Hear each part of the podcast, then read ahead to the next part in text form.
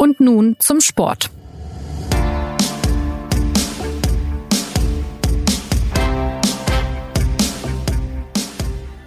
Herzlich willkommen zur neuen Folge von Und nun zum Sport, dem Sportpodcast der Süddeutschen Zeitung. Heute zur Leichtathletik-Weltmeisterschaft in Doha, einer Veranstaltung, die für Sportlerinnen und Sportler in Sprint, Hochsprung, Diskuswurf und all den anderen Disziplinen eigentlich den absoluten Höhepunkt einer Saison abbilden sollte. In Katar aber sieht das Bild anders aus. Verheerend. Enorme Hitze, kollabierende Athletinnen und Athleten und zwar ein hochmodernes, aber oft kaum gefülltes Stadion. Und nachdem diese Frage schon nach der Vergabe der WM aufkam, wird sie nun, da man die Auswirkung sieht, erst recht gestellt. Was bitteschön soll das? Und wie gehen diejenigen mit den Bedingungen um, die dabei auch noch Höchstleistung bringen und gleichzeitig eine möglichst unterhaltsame Show liefern sollen? Darüber rede ich heute mit Saskia Aleite. Hallo Saskia. Hallo. Und Johannes Knut. Servus zusammen. Die schon von Europa- und Weltmeisterschaften und Olympischen Spielen über die Leichtathletik berichtet haben, aber wohl noch nie unter solch einer Hitze wie in Doha, von wo aus die beiden uns zugeschaltet sind. Und mein Name ist Anna Dreher. Ja, müssen wir uns hier äh, Sorgen machen, dass ihr während des Podcasts dehydriert oder habt ihr ein Plätzchen gefunden, an dem es halbwegs aushaltbar ist? Tatsächlich haben wir doch ganz gute Plätze erwischt, weil die meisten Räume, in denen wir hier berichten, doch sehr klimatisiert sind. Also wir, man muss sich das so ein bisschen vorstellen, als ob man immer rausgeht.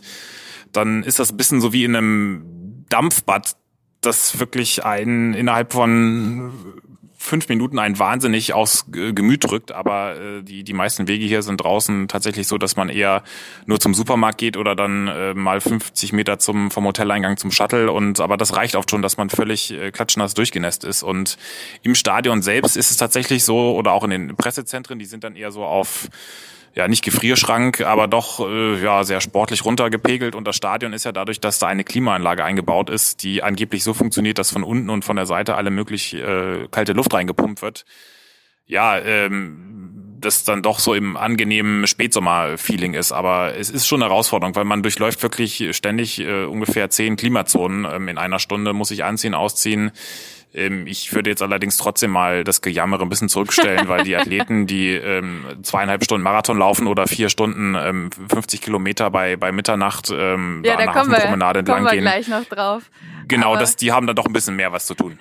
Ich äh, muss nur dran denken, dass ähm, dass Saskia ja äh, beim Biathlon bei den Olympischen Spielen quasi mehrere Schichten Klamotten anhatte, um es in diesen luftigen Zelten auszuhalten. Und jetzt äh, würde der wahrscheinlich am liebsten in, in Badeklamotten dort sitzen.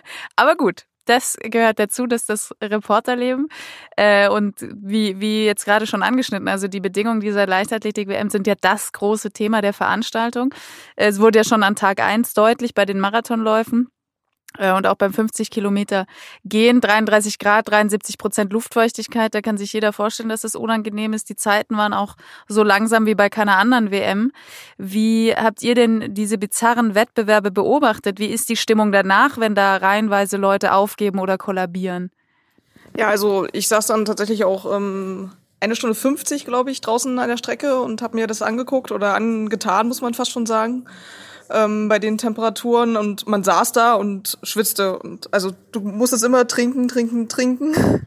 Ich bin natürlich jetzt kein Marathonläufer, der das irgendwie trainieren hätte müssen, in der Hitze irgendwie das auszuhalten, ne? aber man kann sich da schon vorstellen, wie das ungefähr für so einen Athleten sein muss. Und ja, es ist schon ein bisschen gespenstisch, finde ich, wenn du dann am Ende an der Strecke stehst und die Leute reihenweise mit Rollstühlen abgeholt werden und in, es gab ein, ein Zelt mehr oder weniger, wo dann äh, Athleten hingelegt wurden, damit sie sich erholen konnten und Ambulanzen, die wegfuhren und ja, also von Sport hatte das jetzt ehrlich gesagt nicht mehr so den Charakter, den man sich wünscht.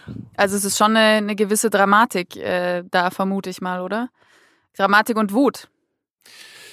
Also es war schon absurd, weil da läuft eine Siegerin ein aus Kenia, die ähm, da, da waren Feuerwerksfontänen hinter ihr, ähm, die die immer dann äh, in die Luft gespuckt wurden um um halb drei Uhr morgens und äh, bei den bei den anderen äh, Läuferinnen, die ankamen, auch und hinter im Hintergrund neben dem Ziel, das sah man glaube ich auf dem Fernsehbild auch so kurz, äh, war war der ähm, Krankentransport mit Blaulicht. Also das hat sich so vermischt miteinander und der Weltverband hat dann gesagt, na ja, in, in Moskau sind damals vor ein paar Jahren, vor sechs Jahren äh, genauso viele Athleten ausgestiegen ähm, und äh, es, ist, es habe ja keiner einen Hitzeschlag erlitten, aber das ist ja irgendwie auch so ein Rumdoktern an den Symptomen, dass das Grundproblem ist, dass äh, wir ja nicht hier tagsüber gelaufen sind, sondern bei Nacht und trotzdem noch immer der Lauf eigentlich ein ähm, äh, Kampf ums äh, ja irgendwie durchkommen. Das hat ja nichts mehr mit Sport zu tun, dass man seine Grenzen austestet, dass man irgendwie ein taktisches Rennen erlebt, dass da ähm, ein Wettkampf entsteht. Das war ja wirklich nur ein reines Kämpfen ums Überleben und Athleten, die gesagt haben, dass sie nach, nach einer gewissen Zeit keine Luft mehr gekriegt haben, weil es so feucht war. Und das ist einfach das Grundproblem dieser Veranstaltung, dass äh, die hier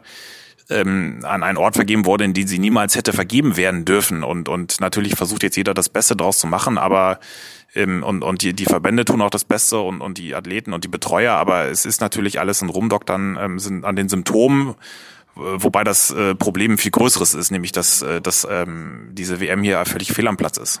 Wie reagieren denn die Athletinnen und Athleten, die ja jetzt sieht man es auch jeden Tag, einfach diejenigen sind, die die Leid tragen.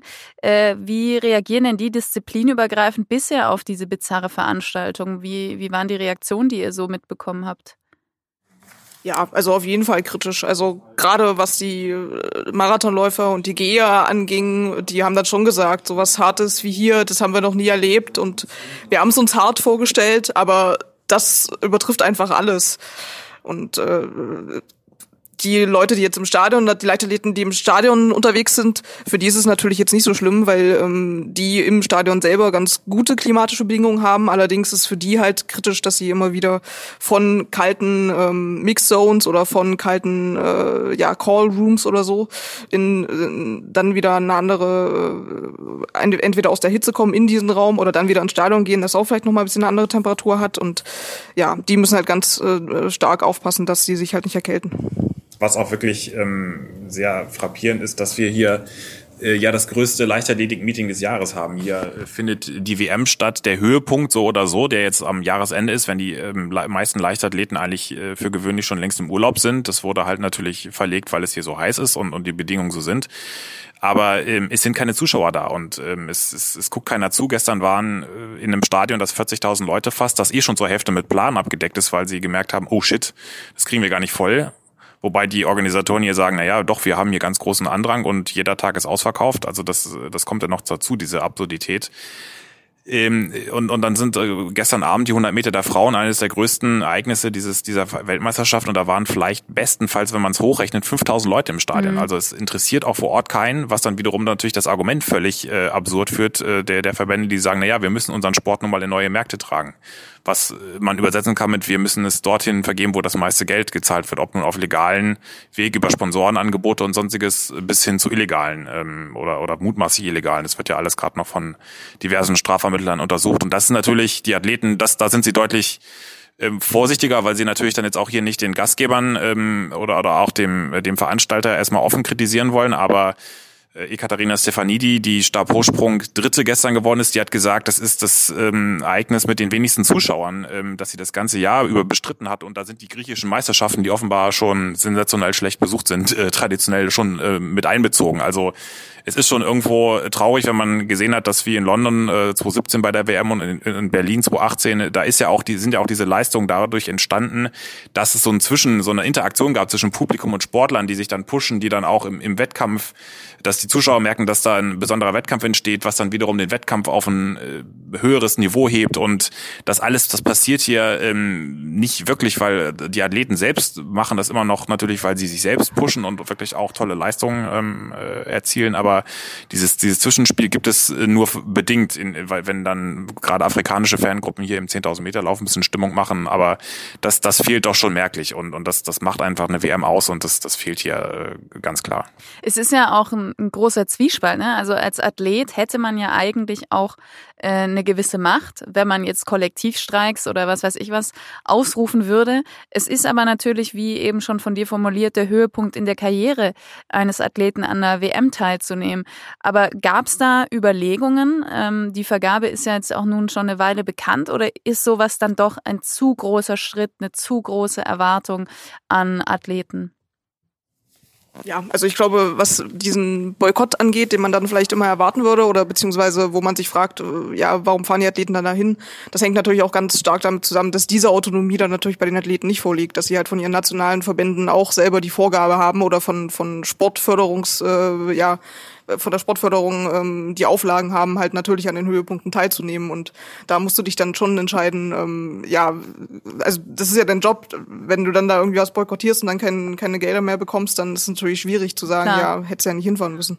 Also klar. Und man muss natürlich auch dazu sagen, dass es so etwas wie ähm, Spielergewerkschaften, äh, wie wir es aus Amerika kennen, aus den amerikanischen Sportarten, die dann schon mal äh, eine halbe Saison oder auch eine ganze Saison bestreiken einfach und dann der Spielbetrieb lahm liegt, die, die sind im Profisport grundsätzlich ähm, viel, viel oder auch im olympischen Sport noch überhaupt nicht vertreten und man hört das auch immer hier wieder von den Athleten, die sagen, ja, das ist nun mal äh, so, wir können da nichts machen und man merkt schon, dass sie eigentlich das total völlig schlecht finden, aber sich dann so auch zusammenreißen ähm, und weil, weil sie es auch müssen, weil sie sich auf ihren Wettkampf konzentrieren müssen, weil sie äh, seit zwei Jahren oder noch länger darauf hinarbeiten, hier innerhalb von einer halben Stunde oder einer Stunde äh, ähm, halt eine Leistung zu bringen, die dann ihnen wieder ähm, die nächsten zwei, vier Jahre die Sportförderung sichert, einen Platz in der Fördergruppe oder, oder halt auch eben nicht.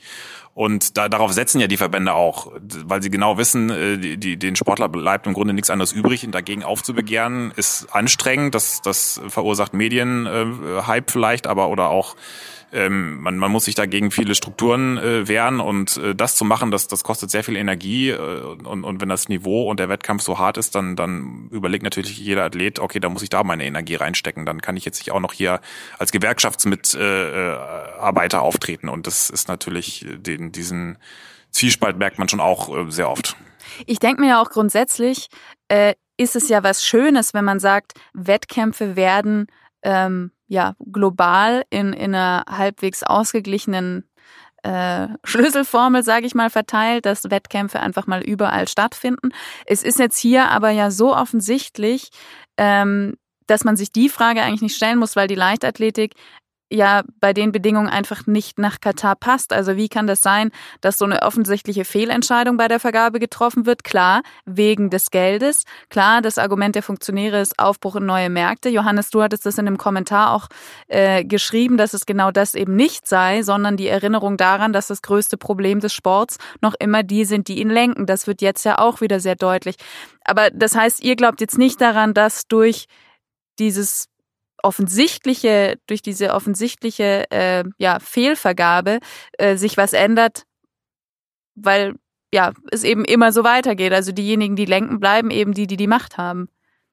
Also da wird sich äh, nicht viel ändern, weil äh, man muss natürlich fairerweise sagen, diese WM jetzt, die wurde noch unter Lamine Diak vergeben, dem äh, Vorgänger von Sebastian Coe im Leichtathletik-Weltverband, äh, der ja nicht nur mutmaßlich äh, Großveranstaltungen ähm, äh, mehr oder weniger verkauft haben soll, in dem dem Stimmen verkauft wurden und der hat ja auch noch ähm, offenbar Dopingtests vertuscht von Athleten, die dann ihm Geld bezahlen mussten, damit die dann äh, weiter starten durften. Also da, da ist auf, auf einer Skala von eins bis zehn, was die kriminelle Energie angeht, ist es nur solide 15, würde ich sagen das alles äh, hätte wäre vielleicht unter einem Präsidenten Sebastian Coe anders gewesen. Andererseits war Sebastian Coe selbst Vorsitzender der Evaluierungskommission für die WM-Vergabe 2017, wo Doha schon ähm, ein, eine Bewerbung vorlegte, die ja auch ähm, korruptionsumwittert war oder unter Korruptionsverdacht stand. Und da hat er noch äh, den Kataris eine großartige Bewerbung unterstellt. Und äh, es wird ja alles in, in dann in allen möglichen Bitbooks wird dann ja erzählt, wie toll die Ticketmaßnahmen sind und, und man, man wolle hier volle Stadion garantieren und das sei auf jeden Fall möglich und äh, das äh, wird im Grunde äh, dann ja so geschluckt, weil damals auch noch die Verbände die Möglichkeit hatten oder die Bewerber die Möglichkeit hatten, äh, sogenannte Sponsorenpakete oder Incentives ähm, äh, einzureichen und sich damit quasi gegenseitig zu überbieten. Dann hat der hat die britische Bewerbung, Bewerbung gesagt oder die katarische Bewerbung gesagt, na ja, wir bezahlen dieses und jenes Sponsorenpaket, aber können dann die Mitgliederverbände in ihren Ländern neue Tatanbahnen bauen. Dann sagt der britische Verband London 2017, ja, aber wir übernehmen aber das Preisgeld äh, komplett, dann müsst ihr das nicht übernehmen. Und so konnten die sich überbieten quasi.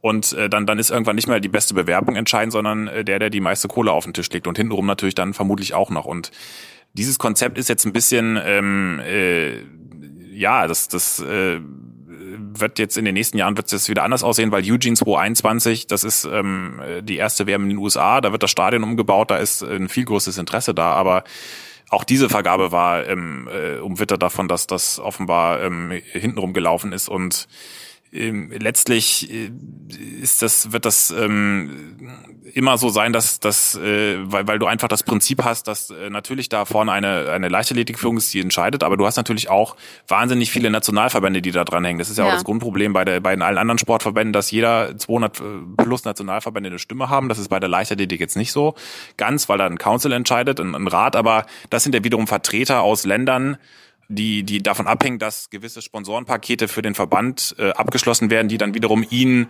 Fördergelder zusichern, ohne die sie gar nicht überleben könnten. Also das also ein Kreislauf, ein den man nicht durchbrechen kann. Es ist wahnsinnig schwierig und ähm, man müsste eigentlich das System von Grund auf reformieren, aber dazu müssten andere Leute hochkommen und die kommen ja nicht hoch, indem sie sagen, okay, ich mache jetzt ja alles anders, sondern die kommen hoch, indem sie in diesem System groß werden.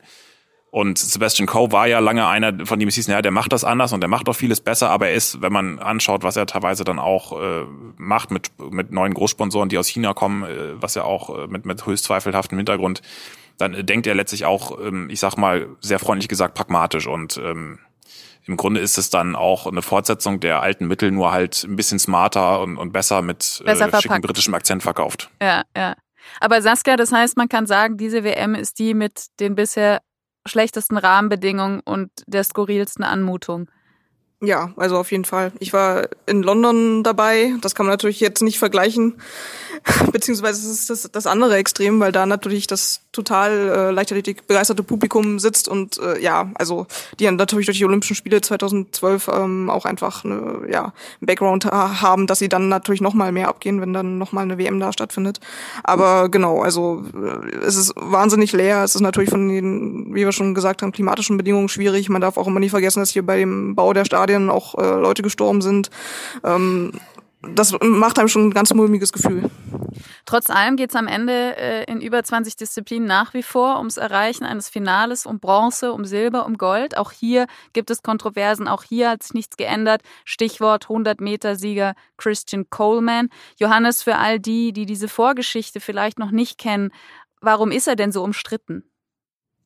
Es ist, gab ja im 100-Meter-Sprint angefangen bei Ben Johnson. Ähm, das war ja so quasi der Sündenfall der Leichtathletik, der ähm, 1988 in Seoul äh, erwischt wurde nach seinem damaligen Fabel-Weltrekord. Und seitdem gibt es ja kaum, äh, wenn man sich die besten Liste der historischen äh, Zeiten anschaut, die jemals gelaufen wurden, dann, dann sind da vorne fast nur ähm, Läufer dabei, die früher oder später mal ähm, des Dopings überführt wurden. Und das ähm, Christian Coleman ist nicht des Dopings überführt, er ist auch nicht gesperrt worden. Er darf ja hier laufen. Ähm, er hat allerdings innerhalb von ähm, zwölf Monaten äh, hatte er drei Dopingtests verpasst, die so glaubte die amerikanische Anti-Doping-Agentur, dadurch, dass das Regelwerk vorschreibt, äh, in der Sperre resultieren müssten. Er hat allerdings einen, beziehungsweise anders gesagt, die Agentur hat einen dieser Tests nicht richtig ähm, datiert. Die, sie musste, hätte ihn rückdatieren müssen, weil ähm, das Regelwerk das vorschreibt, ganz, ganz grob gesagt, ähm, weil, weil er dabei nicht, ähm, die Athleten müssen da ein Meldesystem ausfüllen, so dass sie an jedem Tag, ähm, dass sie den Testern quasi ein Zeitfenster zur Verfügung stellen, in dem sie theoretisch getestet werden sollten. Das ist äh, das absolute, absoluter Grundpfeiler der Anti-Doping.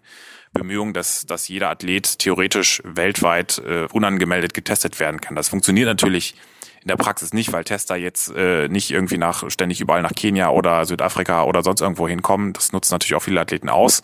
Aber ähm, Coleman hat da einfach ähm, oft die, seine Meldedaten nicht aktualisiert und entsprechend konnten die Tester ihn nicht erreichen. Aber das dann wird, läuft doch der Verdacht schon in gewisser Weise mit. Absolut. Es, es war formal, war, hat die USADA ähm, den Fall ja doch ganz schön verhunzt, weil sie diesen Test nicht rückdatiert hat und so mit dieses zwölf Monatsfenster nicht mehr äh, aktiv war. Also diese drei Tests fielen dann rein formal nicht innerhalb von zwölf, sondern 14 Monaten, aber drei Tests zu verpassen, ist ein gravierendes Versäumnis. Und äh, seine, seine, ähm, seine Teamkollegin Jenny Simpson hat auch gesagt, entweder du bist, wenn, dir sowas passiert, bist du völlig nachlässig oder du bist ein Betrüger. Und ähm, in, er versucht jetzt quasi zu sagen, ich bin, ja, ich bin ein bisschen nachlässig, aber eigentlich, das passiert nun mal, was natürlich ein absoluter Affront gegen alle äh, Athleten, die das wirklich jeden Tag ganz akribisch ausfüllen. Ähm, aber es ist natürlich eine Riesenbelastung und das wird ihn auch bis zum Ende verfolgen. Und ähm, Ähm, aber, aber letztlich ähm, ist es auch nicht viel größer ähm, oder kleiner, der Zweifel nicht viel größer oder kleiner als bei einem Justin Gatlin, der zweimal gesperrt ist und wurde schon und jetzt mit 37 Jahren noch Zweiter wird oder einem Usain Bolt, der nie erwischt wurde, aber all diesen überführten Läufern immer davon gelaufen ist, ähm, äh, teilweise mit offenem Schnürsenkel. Also das ist ähm, äh, liegt in der Geschichte. Man muss allerdings auch sagen, dass das war ja, ähm, um das abzuschließen, den Gedanken, das war ja vor zwei Jahren großer äh, oder fast ein großer Skandal, als das Umfeld von Justin Gatlin ähm, aufgeflogen ist, weil, weil die britischen Undercover-Reportern erzählt haben, wie ähm, sie weiter dopen. Und da hat der äh, eine Berater von Justin Gatlin gesagt, ja natürlich äh, machen wir das weiter, aber äh, sie müssen es nun mal tun, weil das Publikum ist erwartet, weil die Bestenliste nun mal so ist, wie sie ist. Die, es wird erwartet von den Athleten, dass sie an die Zeiten rankommen. Wenn nicht, heißt es gleich, äh, was für ein schwaches Niveau. Also dieses Problem liegt nicht nur an, an amerikanischen Athleten, die ähm, äh, da irgendwie moralisch auf, auf Abwägen sind oder nachlässig, sondern es ist natürlich äh, wie immer im Sport ein Systemdruck von Sponsoren, vom Publikum, auch von Medien, die erwarten oder nur dann groß berichten oder oft größer berichten, wenn, wenn Rekorde und Bestmarken fallen und ähm, das, das ist auch das ist ein Kreislauf, der ähm, äh, sehr, sehr schwer zu durchbrechen ist.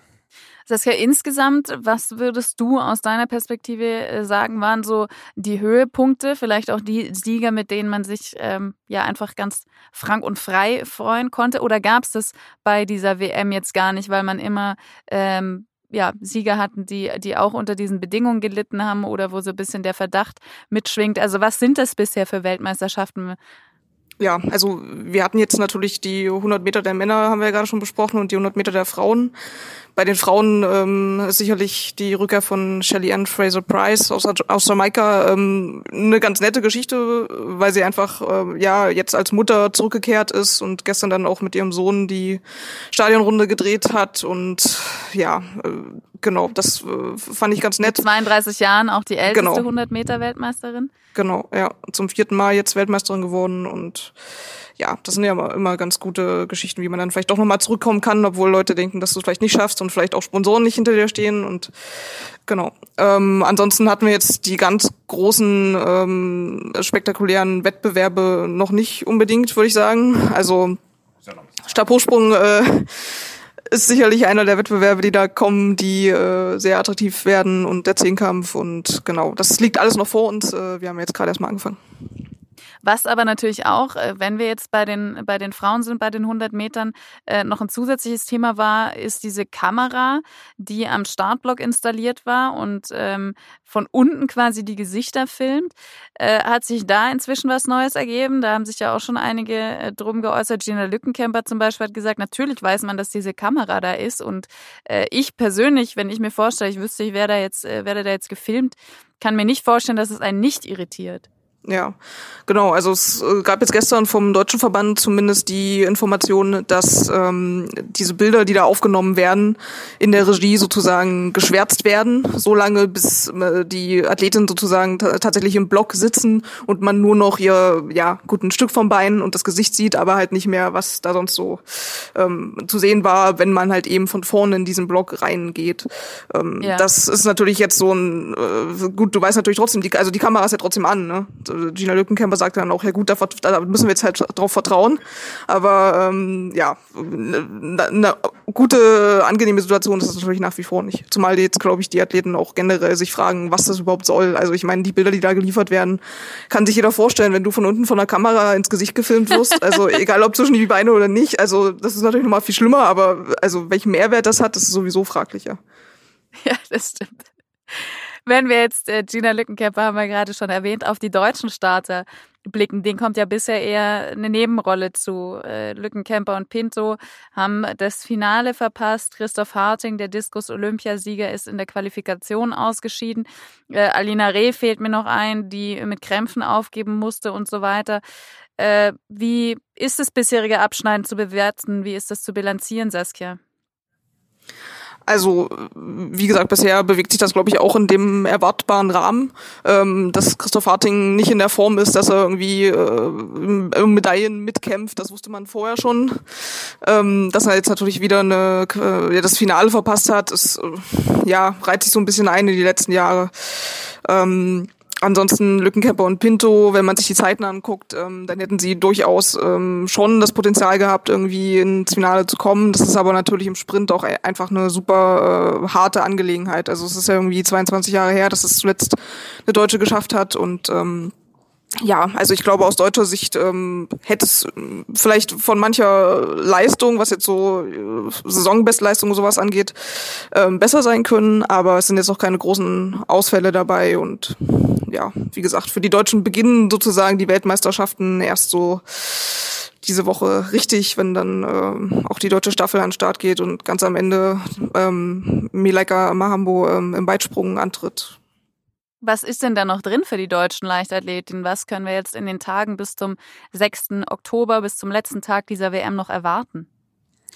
Ja, Saskia hat es ja schon angedeutet. Also es gibt schon noch ein paar Kandidaten, die der Zeitplan hat es halt so bedingt, dass die alle am Ende kommen, mehr oder weniger. Speerwurf Männer, ähm, Konstanze Klosterhalfen, je nachdem, welche Strecke sie läuft. Das ist auch, glaube ich, 5000 und 1500 ist beides am vorletzten Tag der Frauen. Äh, die Malaika Mayambo. Äh, Stabhochsprung noch, ne? Ähm, welcher Stabhochsprung?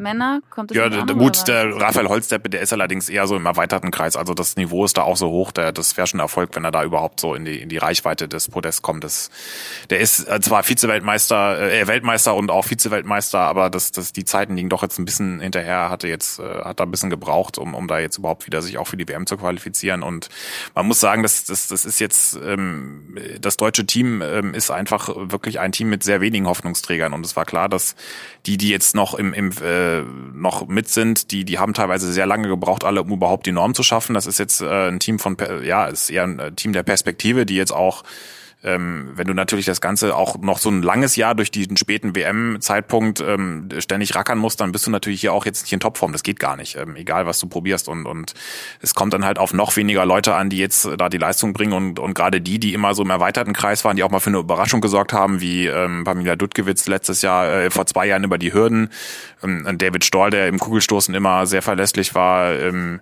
Max Hess, ähm, die, die Dreispringer, Gierisch und Hess. Ähm, also da sind ganz viele, die ähm, verletzungsbedingt ähm, gerade aus dieser, ähm, sag ich mal, Reihe hinter den absoluten Medaillenfavoriten, da fehlt ein riesen ähm, Kreis an, an Leuten und das kann dann auch ein Verband wie der DLV, der auch lange nicht mehr diese Dichte hat in allen ähm, Disziplinen, die er mal hatte, kann das nicht kompensieren. Und ähm, also es wird ein Geduldsspiel, aber sie, sie haben ganz spät, sage ich mal, könnte es noch so ein, ja, ähm, plakativ, sage ich mal, ein super Sonntag werden.